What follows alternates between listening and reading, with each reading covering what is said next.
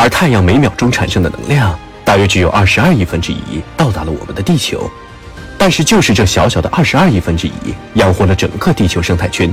使得地球数千万种生物有了能量和光。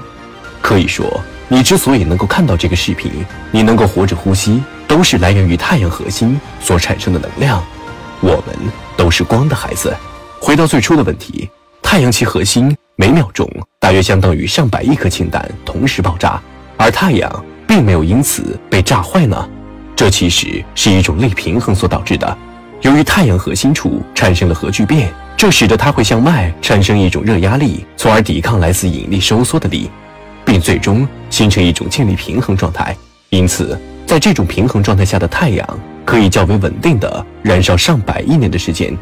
根据目前科学家的计算，从太阳诞生的那一刻起到现在，太阳已经消耗了大约一百个地球质量的物质。虽然，这一百个地球质量的物质大约只相当于太阳总质量的百分之零点零三，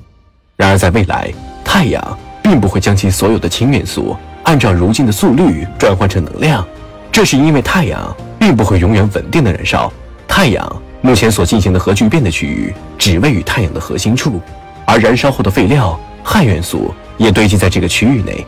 随着废料越来越多，氢元素也会越来越少。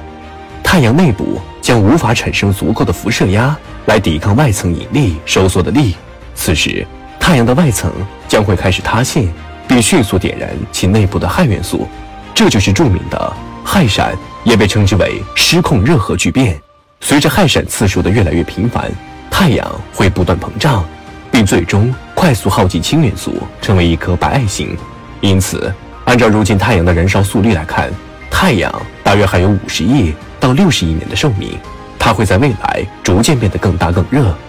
地球也不可避免地受到太阳变化的影响。那时候的地球或许将变得不再适宜生存。当然，那一天的到来对于如今的人类来说还很遥远。按照如今人类的科技发展水平来看，等到地球无法支撑生命生存的时候，人类要么早已经实现了星际移民，找到了其他的生命星球，要么人类。就会如同其他地球生物一样灭亡在了地球漫长的生命演化史中，